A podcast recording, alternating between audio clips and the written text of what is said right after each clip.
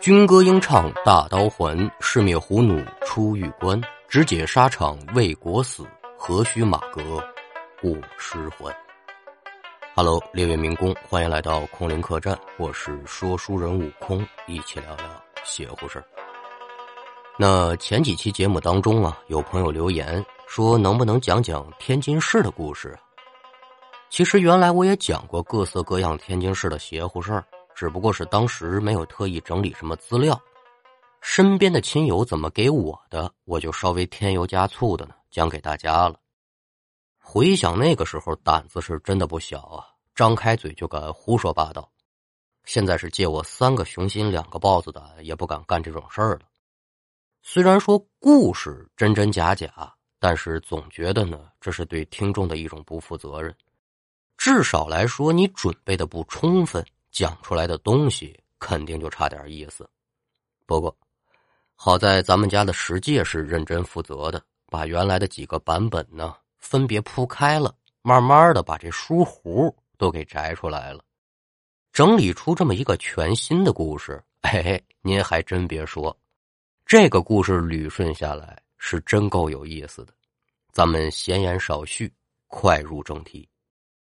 要听书。您往零二年的天津市来看，家住河北某处的林涛一个人来到天津了。那为什么说是某处呢？因为查遍了互联网上的资料呢，也没有找到说这个林涛家里具体是哪一市哪一县的，就光知道家是河北的。他为什么来天津市呢？因为自己家的老爷子老林。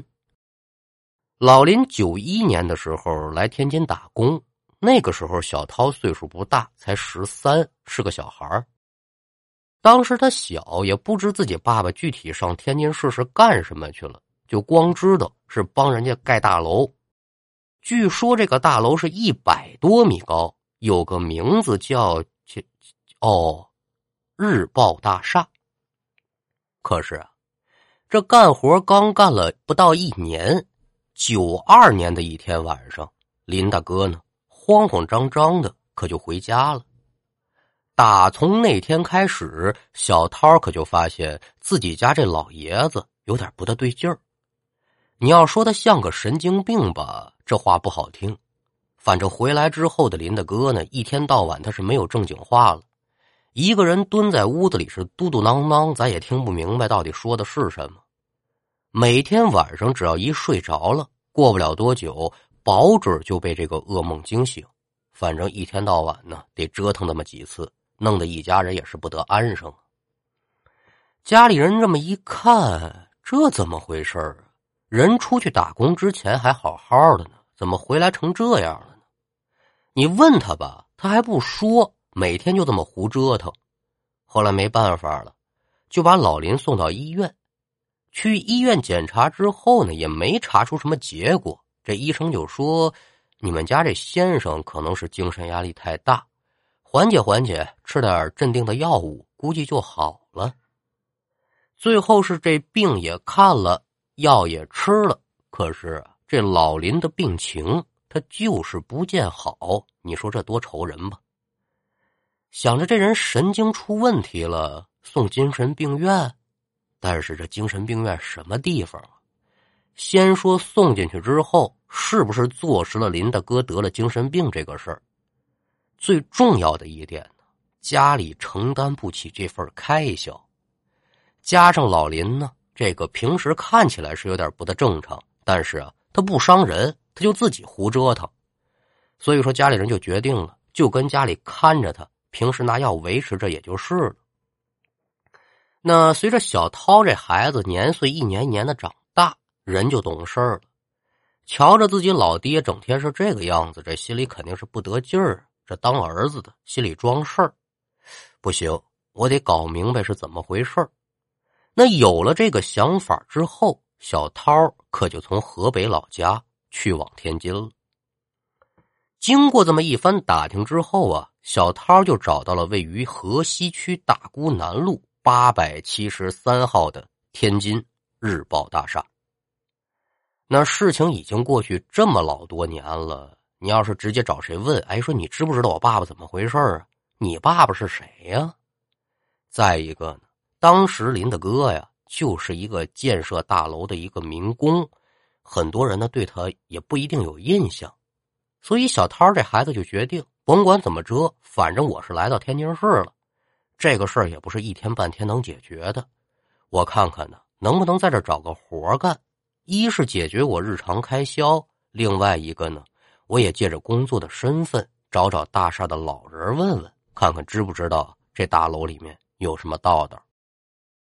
那万一让我打听清楚了，说我们家老爷子这病就是跟这大楼有关系，那我是杠着找领导找领导，该怎么解决怎么解决。如果说跟这楼没关系呢，我也就撤退了，再想别的办法。打定了这个主意之后，小涛可就去面试去了。什么叫做无巧而不成书呢？大厦的保安部正好招保安。小涛这孩子是平时干农活，长得是高人一膀，炸人一倍。您想想，他这个坯子份儿，应试保安非常顺利的就通过了。保安部一共是十个人，五个人一班然后是白天夜班两班倒，活也不累。平时的保安干啥，他们就干啥。刚开始的时候呢，小涛和所有的人也都不熟，另外呢，也是在实习期间。他也不能整天追在人屁股后面问：“哎，那收来问您一下啊，我们家老爷那事儿你知道吗？谁知道你们家老爷子是谁呀？”所以啊，就把所有的精力都放在工作和维系这个人际关系上头了。小涛是个农村孩子，因为林大哥的原因呢，初中都没念完就辍学了。每天呢，就是伺候自己家老爷子，在家收拾收拾田地，也没有接触大城市的机会。那因为这么一次机缘巧合吧，就来到天津市了。好，一看天津市，哎呦，这真是大城市，了不地呀！别的不说，就光看看我现在工作这个日报大厦，站在下面往上看，我的个乖乖，这楼怎么建的这么老高呢？在中环线之上，是真够扎眼的了，看着都眼晕。可是。慢慢的小涛他可就觉得这个地方啊有点不大对劲儿。这个日报大厦整个外墙呢都是玻璃装饰的，但是唯独在大楼中间有这么一层和其他的楼层不大一样，整个楼层好像是被什么黑布还是黑木头板子呢给围起来了，白天晚上不透光。因为好奇呢，这小涛也问过一起工作的同事。说劳您驾问一下，这层楼怎么回事？黑不楞腾的。但是啊，所有人听他这个问题之后呢，都说别问那么多，好好干好你自己的事儿，比嘛都强了。哎，那您您这是怎么说话呢？对于同事给出这个答案呢，他心中肯定是不满意。小涛对于这个楼层的好奇心可就越来越旺盛了。咱们简短截说，来到大厦当保安有一个多月了。话说这天晚上，小涛被分在了夜班组，任务呢是和保安老冯一块巡查楼层。这也是小涛第一次来到大厦的内部工作，平时呢都是在门口的保卫室，很少来里面。老冯在大厦里面得干了五六年了，天津本市人，算是在这个里面资历最老的了。平时对于小涛这个孩子也很照顾，而且小涛打根儿起，他就想从老冯的嘴里啊打听打听这个楼里面有什么情况，或者是关于自己家老爷子的事情。这次爷俩一起出来执行任务，他就打算趁着这个机会啊，好好的旁敲侧击一下。时间大概是晚上十点多钟，老冯就叫上小涛说：“涛啊，跟我走。”就准备上这个大厦内部去巡查。临出门之前呢，其中一个同事就对老冯说：“说冯叔啊，小涛这孩子呢，今天第一回，你们可小心着点啊。”听完这句话，小涛就是一愣，这什么意思呀？也没等张嘴，这老冯的叔呢，呵呵一笑：“没事儿有我在。”走出了保卫室，小涛呢。连忙就跟上，爷俩是一前一后，可就走进了大厦。大厦里面不黑啊，有照明，而且光照度特别的好。老冯在前面一边给小涛介绍这个工作内容，什么你该看看哪儿啊？这个灯光正不正常啊？消防通道有没有堵塞呀？这事儿跟咱这故事无关，咱不多提。爷俩就这样一前一后的呢，可就上了电梯了。上了电梯之后，小涛就回想起来刚才同事跟老冯说的话，他可就问了：“说冯叔啊，李哥刚才说让我们小心点儿。”这巡个逻能有什么危险呢？啊，没什么危险，但是小心点啊，不是坏事。小涛一看老冯，他也不明说，自己也别多问了，然后就把这个话题呢往老爷子身上引。那个冯叔啊，呃，在咱们这个楼建设的时候，有一个姓林的建筑工人，您认不认得？干嘛？姓林的，我还真不熟悉。我来的时候，这楼都用好些年了。你打听这干嘛呀？小涛一听说老冯不知道，这立刻有如泄了气的皮球一般，看来是没戏了。嗨，不不干嘛，我我我就瞎问。叔不要麻烦，两个人就这么一层层的往上检查。赶等两个人查到十三层之后，走上电梯，这老冯突然可就一脸严肃的就对小涛说了。孩子呀，我们现在继续往上走。等电梯停下来的时候，记得把眼睛闭上。没我的话，不许睁眼。听明白没有啊？啊啊啊！为啥闭眼呢？先别问那么多，少打听。下去的时候我告诉你，记住没有？小涛也不明白怎么回事但看见这老冯大叔呢，是一脸的严肃，就连忙点头。哎，我知道了。这电梯门很快就关闭了。此时的小涛呢，可就看到了一个奇怪的画面：两个人现在所处的楼层是十三层，那再往上一层就是十四层了。但是呢，老冯按的是十五层的按钮，刚想张嘴说：“冯大叔，您您没摁。”就听老冯说：“赶紧闭眼。”嗯啊，知道了。答应一声，小涛连忙就把这眼睛给闭上了。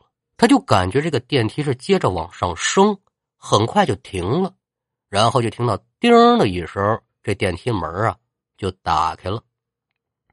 因为老冯特意嘱咐过不能睁眼，所以这小涛他也不敢睁眼，就感觉这电梯门一打开呀，呜，这一股冷风可就吹进来了。小涛是下意识的打了个哆嗦，想睁开眼睛看看，但是他可不敢，所以小涛就任由这个冷风吹，等待电梯门的关闭。约么也就三四秒钟吧，小涛就听到电梯门缓缓的关上了。而也就在这个时候，小涛突然就感觉有一个声音传进自己的耳朵里面了，这声音特别空旷，是个女人的动静哼原来是你来了，没关系，你来也行。也就是这个说话的声音刚落，紧接着这电梯门也就关上了，那声音也就没了。听到这儿，这小涛就连忙睁眼，可眼前却是紧闭的电梯门，身边就是保安老冯。除此之外，这电梯里叫做空空如也，那就奇怪了。刚才那女人的声音。是从哪儿传过来的呢？身边的老冯也把眼睛一睁开，就赶忙问小涛说：“孩子呀，你刚才睁没睁眼呢？”“呃，我我没睁眼，冯大叔。但是我问您一个事儿啊，您刚才听没听见一个女人说话呀？”哎呦喂！听完这句话之后，老冯是脸色大变，嘛玩意儿？说话？谁说话？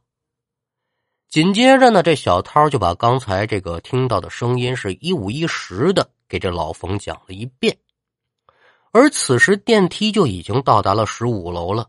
电梯门刚一打开呢，老冯连忙又按了下一层的按钮，就说了：“先下去再说，记得到了十四楼还得闭眼。”很快，这电梯往下行，在老冯的提醒之下呢。小涛又把这眼睛给闭上了。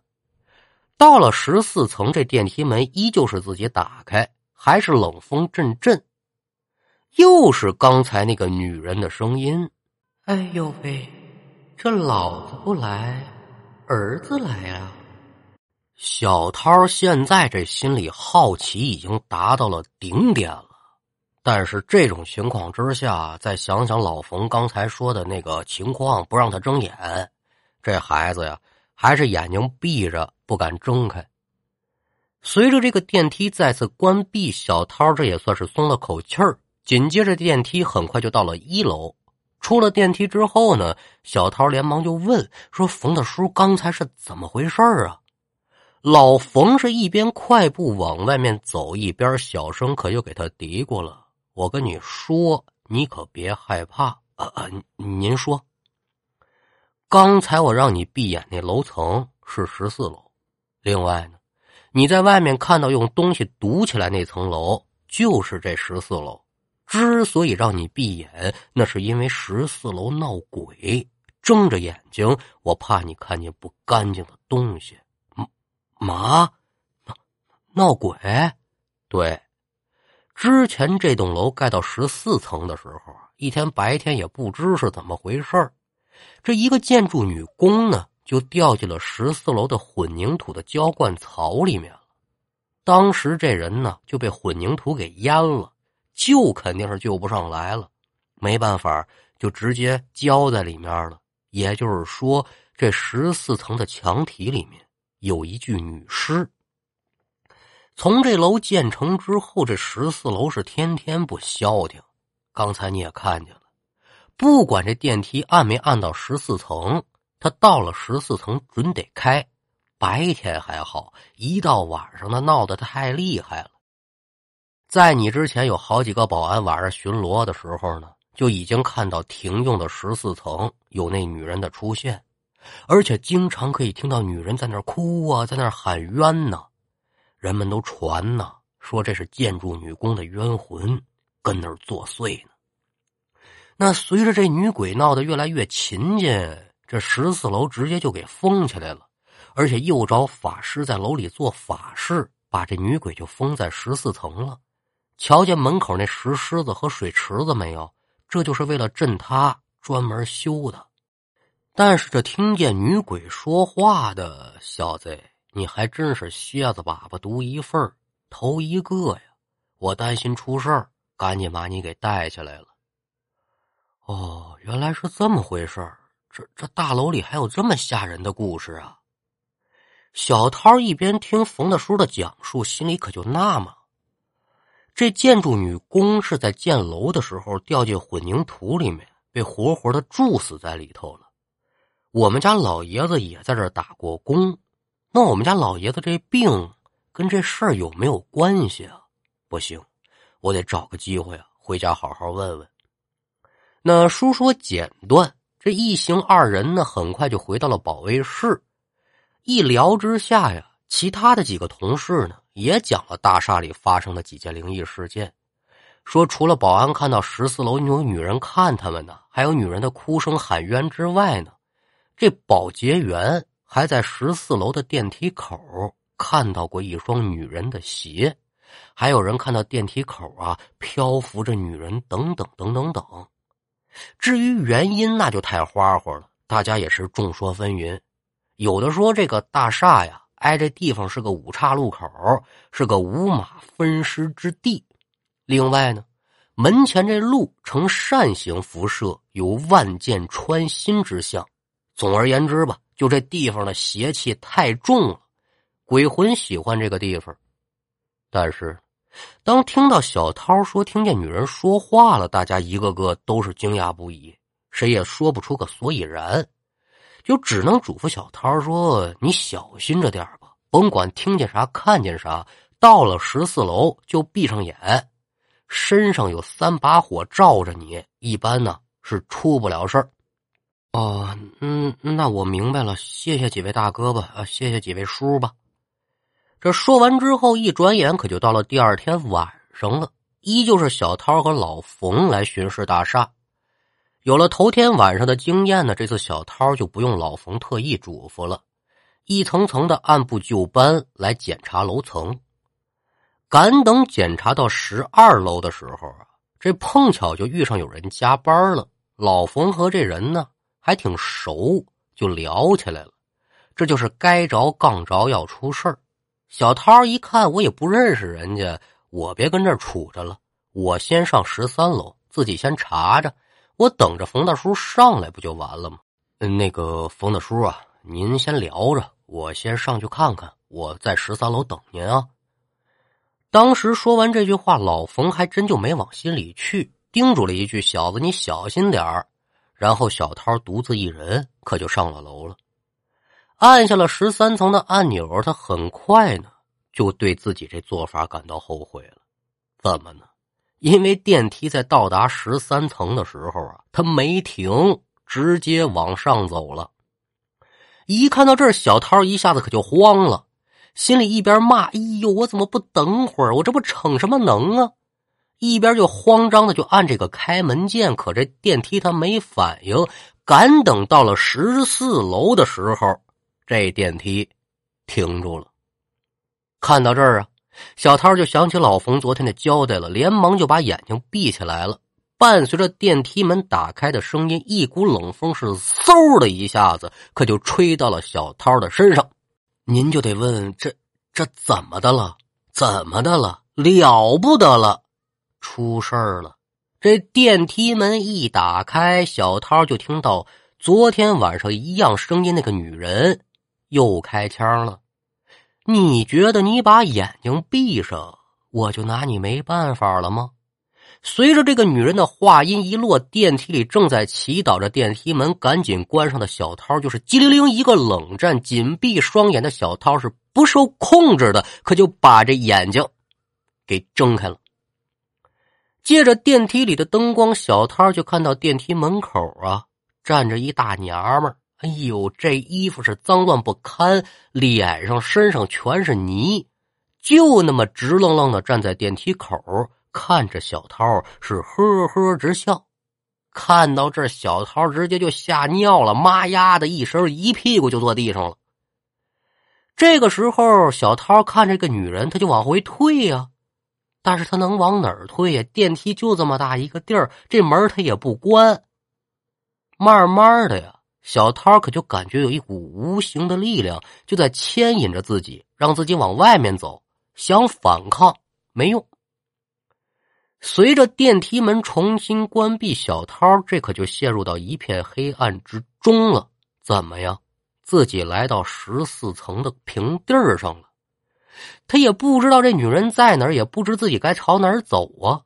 你你你你你是谁啊？你你你这是要带我？干什么去啊？我我我还得巡逻去呢。哎，对，还巡逻呢。你这够敬业的了，有这空换条裤子不好吗？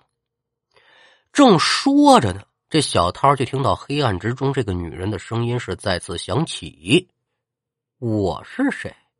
你爸爸十年之前见死不救，没想到十年之后你倒是送上门了。你这个小畜生！”女人话音一落，把老冯的话和女人的话两相这么一结合，哦，小涛明白了。他不知道十年前具体发生的是什么，但是他爸爸现在跟神经病没什么区别。看来呀，这毛病还真就出在这儿了。啊，不，不是我听不明白，您您说的这都是哪儿跟哪儿啊？这跟我爸爸有什么关系啊？还往出套话呢！别看平时老实巴交的，关键时刻还真不含糊，有点心眼儿。这小涛说完之后，周围是一片的宁静，紧接着就感觉眼前是一阵的恍惚。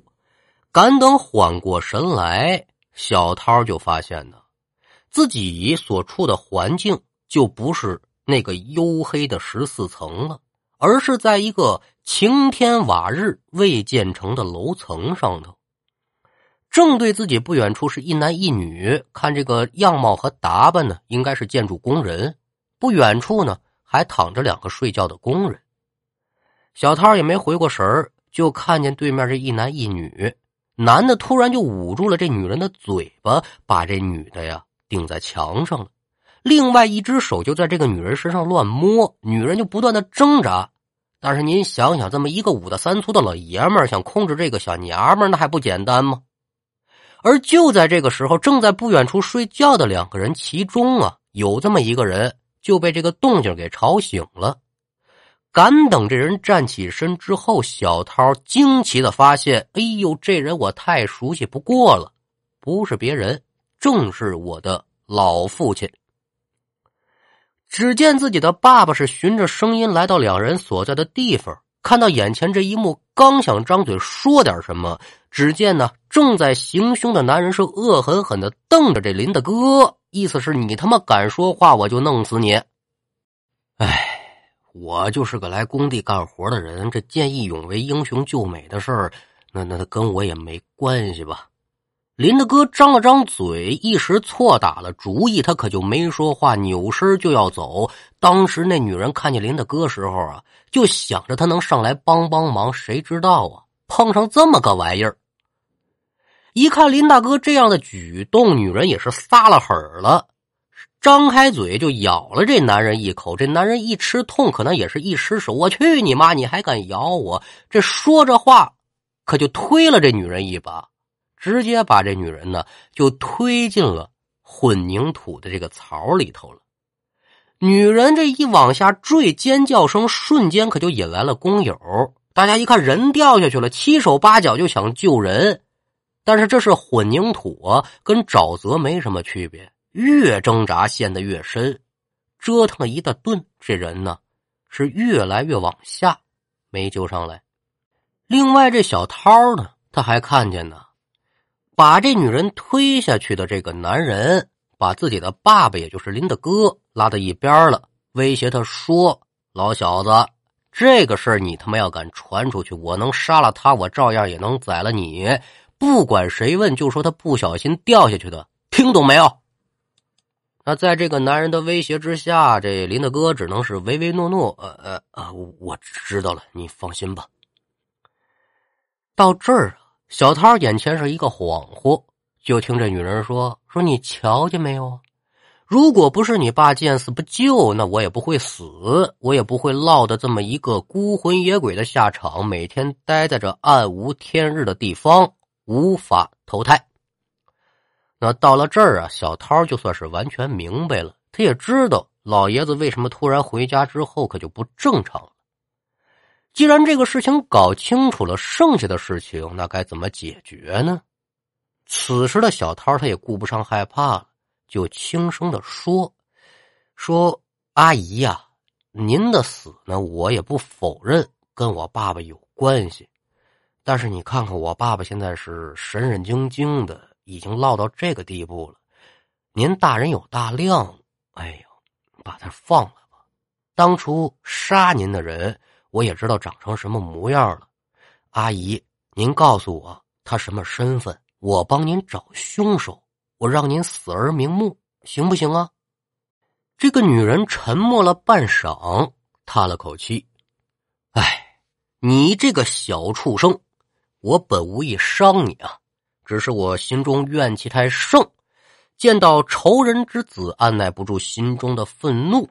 如果不是你之前的那句话，我现在已经要了儿子狗命了。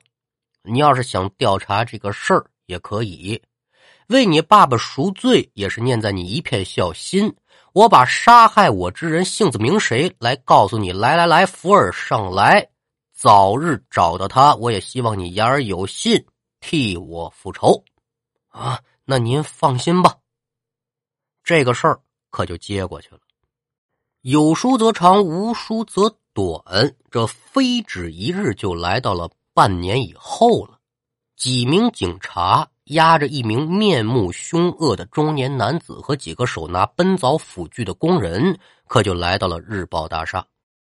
三个多小时之后，众人再次回到了楼下，手上啊多了个装尸袋。然后就走了，而在日报大厦的门口，小涛是扶着林的哥。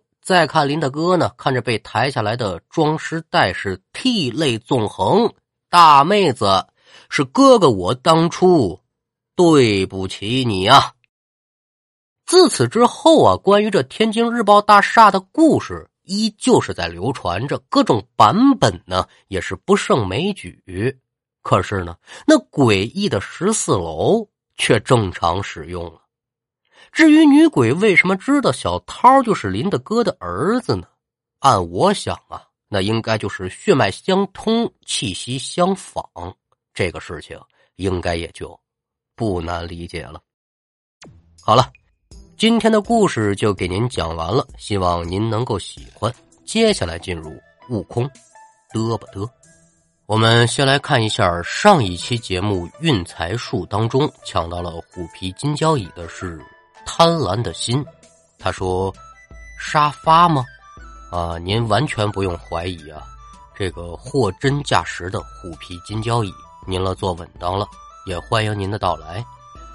再看看听众们的留言。”住你隔壁，我姓王，好嘛，这这得趁早搬家呀。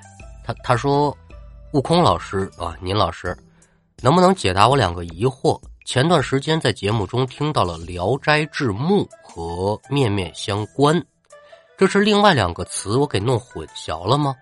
呃，您这个呀是属于听书听的比较细致的那种。首先呢，您没记错。《聊斋志异》和《面面相觑》，从语文教育角度上来说呢，都是正确的，您也没有混淆。《聊斋志异》篇目，书台上讲“聊目”或者“聊斋志目”都是可以的。“面面相关”这个词呢，和“面面相觑”意思是一样的。我之前在嘚不嘚里面也有解答过，讲“面面相关”是为什么呢？是因为它更适合说书的这个夺口。但是这两个词汇不适用于文字表达，仅用于说书使用。比如说“鹤洞洞”“影超超”“薄茫茫”，啊，您理解这个意思就行了。欢迎您的到来。呃，再看，其实我不叫大文文说，悟空你好，追了接近一个星期，终于追上了。故事好听，声音好听，给你个四星好评。剩下一星奖励我自己，咋这么厉害？找到了空灵客栈这个好节目，哈哈，这追了一周才刚刚发言啊！还有多少像您这样的潜水侠客？这一期都请出来吧！感谢您的夸奖。自从平台出了这个专辑评分的功能之后呢，我一看到谁说几星评价，我这心中多少还是有点小波澜的。说实话，我还是挺在乎大家对于节目的评价，也非常感谢大家送来的五星好评啊！当然了，也有一些朋友给了不少的低分评价，这也在情理之中。除了一些诚心来捣乱的这个淘气包之外啊，一些正常听书的朋友呢，也是众口难调。感谢您给予悟空和客栈这样中肯的评分，悟空也自知水平有限，还是得继续努力啊！也欢迎我不叫大文文的到来。哎，这样的话，咱们家的客栈就有两个大文文了。嗯，真不错。馒头被包子吃了。他说：“不知在哪个故事里听说，一个人的财运是注定的，五鬼运财只是把未来的财运搬到了现在。现在爽了，以后就有的受了。钱财嘛，身外之物，别看得那么重。”那我包算是正式的回归了啊！欢迎回家。感觉你说出这番话，又长大了一点再也不是那个阴阳眼需要用眼药水来治疗的这个时候了，对吧？那君子爱财，取之有道。追求物质富足这件事儿本身，我觉得它没什么错误。遵纪守法、脚踏实地的去创造财富，无论从哪个角度来说，都值得人去尊重。但是啊，您要是为了这个钱财可以舍弃伦理道义，甚至不择手段，那即使是您巨富，又能怎么样呢？至少在我看来，我是不屑与这种人为伍的。人可以寂寥，但是不能失德。劳动者之所以光荣呢，是因为他付出了汗水和努力。夜再黑，路再难走，总有这么一盏明灯在给我们指引方向。他的名字叫良知。好了，天儿也不早了，伙计们也已经卧倒了，我也准备上扎板洗脚了。您了要听书，明儿个清早吧。也期待着您更多的留言评论。喜欢客栈的呢，也可以分享给身边的亲友，让我们客栈热热闹闹，人气旺起来。我是悟空，我们下回再见。